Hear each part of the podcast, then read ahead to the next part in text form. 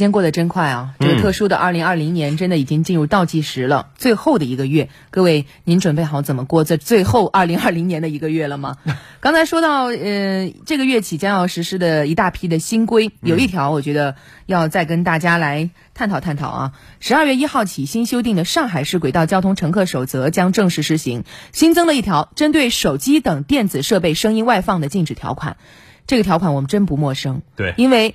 早在今年的十月一号，武汉市新修订的《武汉轨道交通管理条例》当中就明确提出，禁止乘客在车站、列车出入口通道内使用电子设备外放声音。嗯，条例在前，并且已经开始施行了。但是现实生活当中，您常见到、常听到这样的声音吗？很刺耳。对，地铁上不不少见啊，太常见了啊！时不时就能看到各种短视频平台啊，都听得出来是哪些平台。那么，这样一个禁止手机外声音外放的条款，为什么在实际执行过程中遇到了困难？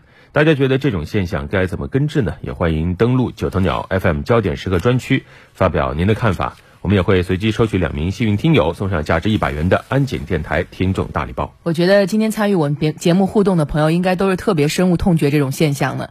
如果说自己在地铁上或者在列车上有这种行为的朋友，你不妨你敢来吗？敢来留言互动一下吗？或者说一下你为什么要这样做？你也可以说一说啊，为什么我一定坚定不移的要这么做啊？